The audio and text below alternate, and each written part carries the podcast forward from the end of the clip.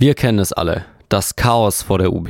Ständig rasen Radfahrende dicht an FußgängerInnen vorbei, die gerade noch über die Gleise vor der Bahn gehuscht sind. Am Ende kann man froh sein, wenn man es heil über die Straße geschafft hat. Doch wer hat hier überhaupt Vorfahrt? Wer ist im Recht? Das kann Frau Beck erklären.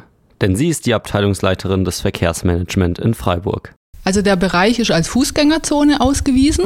In der Fußgängerzone hat grundsätzlich der Fußgänger und die Fußgängerin Vorrang. So eine Vorfahrt gibt es im Prinzip nicht, es ist eine Vorrangregelung. Der Fahrverkehr, der zugelassen ist, muss im Prinzip Schrittgeschwindigkeit einhalten, also auch der Radfahrer und der Lieferverkehr, der dort zugelassen ist. Der Stadt ist zwar bewusst, dass sich daran nicht immer alle halten, sieht aber momentan keinen Handlungsbedarf. Es ist uns bekannt, dass die Radfahrenden sich nicht unbedingt an die Schrittgeschwindigkeit dort halten, aber das ist natürlich schwierig, gegen einen rasenden Radfahrer vorzugehen, sage ich jetzt mal.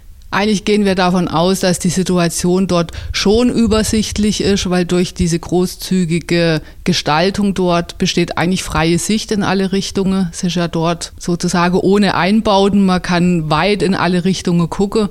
Und man sieht ja auch, wenn Fußgänger über die Straße laufen, dann muss ich halt bremsen, auch als Radfahrer. Ich gehe mal davon aus, dass viele Radfahrende Studierende sind und auch viele Fußgänger, die über die Straße gehen, Studierende sind. Vielleicht sind sie morgens Radfahrer und zur Mittagszeit Fußgänger und nachmittags wieder Radfahrer. Also es wäre halt schön, wenn insgesamt auch die gegenseitige Rücksichtnahme und die Vorsicht vielleicht sich einfach noch ein bisschen besser in den Köpfe festsetzt. Um auf die Verkehrsregelungen aufmerksam zu machen, stehen an allen Zugangsstraßen Schilder. Und seit neuestem gibt es auch Bodenpiktogramme.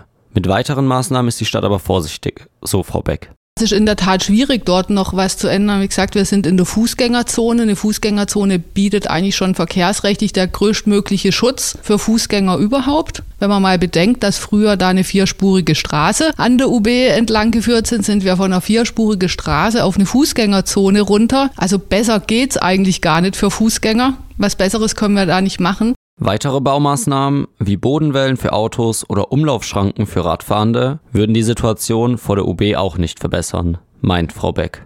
Mit dem Thema Bodeschwelle sind wir sehr, sehr vorsichtig und zurückhaltend, weil solche Bodeschwelle natürlich auch neue Gefahren berge, gerade insbesondere für Radfahrende. Da sind schon viele schlimme Unfälle passiert, wenn Radfahrende über so Bodeschwelle fahren, gerade bei Dämmerung oder Dunkelheit so Umlaufschranke oder irgendwas hinzumachen. Und das ist natürlich insofern ein bisschen kontraproduktiv, weil der Radfahrer könnte ja dann über die Schiene ausweichen. Das birgt wieder neue Gefahren, dass er in die Schiene reinkommt, dort zu Fall kommt, vielleicht nicht erkennen kann, dass von hinten direkt eine Straßenbahn kommt. Also dadurch würde wir eher neue Gefahrenlage provozieren, als jetzt in die Fahrgasse da noch irgendwas einzubauen. Das kann eigentlich nicht die Lösung sein. Und auch der angedeutete Bürgersteig sei keine Einladung, den Bereich wie eine Straße zu betrachten.